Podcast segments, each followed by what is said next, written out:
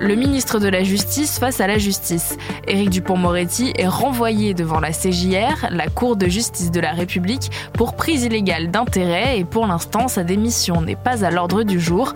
Alors, qu'est-il reproché à Éric Dupont-Moretti On pose la question à Vincent Ventigem, grand reporter au service police-justice à BFM Télé.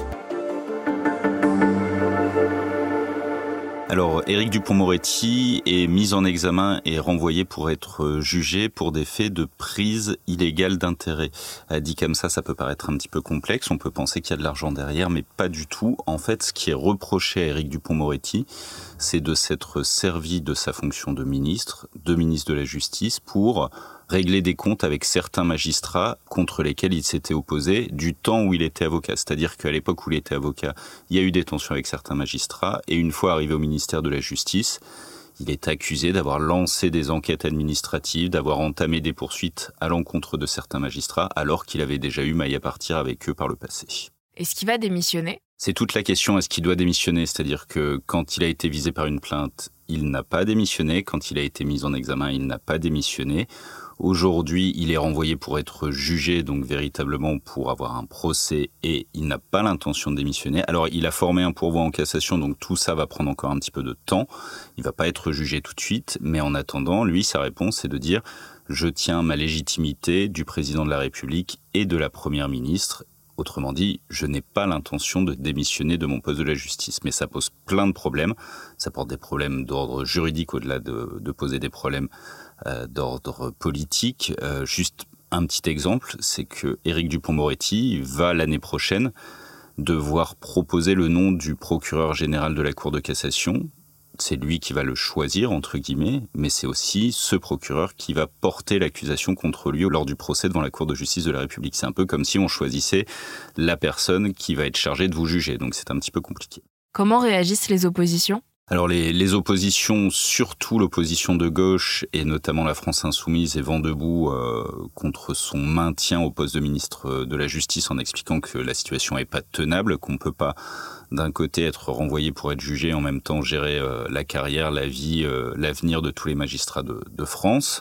La question a été notamment posée par Hugo Bernalicis, le député de la France insoumise à l'Assemblée hier, et la réponse est venue non pas d'Éric Dupont-Moretti, mais de la première ministre Elisabeth Borne qui a simplement dit le ministre de la Justice n'est pas empêché, il peut continuer à travailler, son ministère avance et regardez même, il a obtenu un budget en hausse de 8%, c'est bien la preuve qu'il continue d'agir en dépit de tout ce qui peut se passer sur le terrain juridique. Alors qu'on se souvient qu'Emmanuel Macron avait dit en 2017 qu'un ministre mis en examen devait démissionner. Exactement, il y a une, forme d'entorse à la tradition, on va dire, euh, républicaine qui existe ou qui existait euh, depuis une vingtaine d'années, qui était euh, un ministre mis en examen doit démissionner. Certains ministres, avant même leur mise en examen, ont démissionné, on pense notamment à François Bayrou.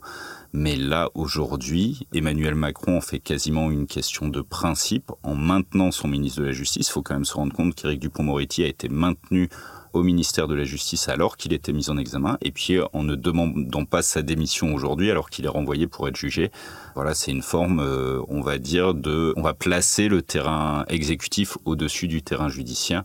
Mais c'est vrai qu'on le voit et on va le voir, ça va poser évidemment des problèmes d'ordre politique, ne serait-ce que pour la légitimité d'Éric Dupont-Moretti, qui, à chaque déplacement, à chaque action, à chaque réforme, va être euh, rappelé à l'ordre parce qu'il est renvoyé pour être jugé. Merci d'avoir écouté ce nouvel épisode de la Question Info. Tous les jours, une nouvelle question, de nouvelles réponses.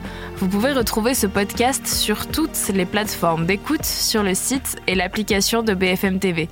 N'hésitez pas à vous abonner pour ne rien manquer. À bientôt!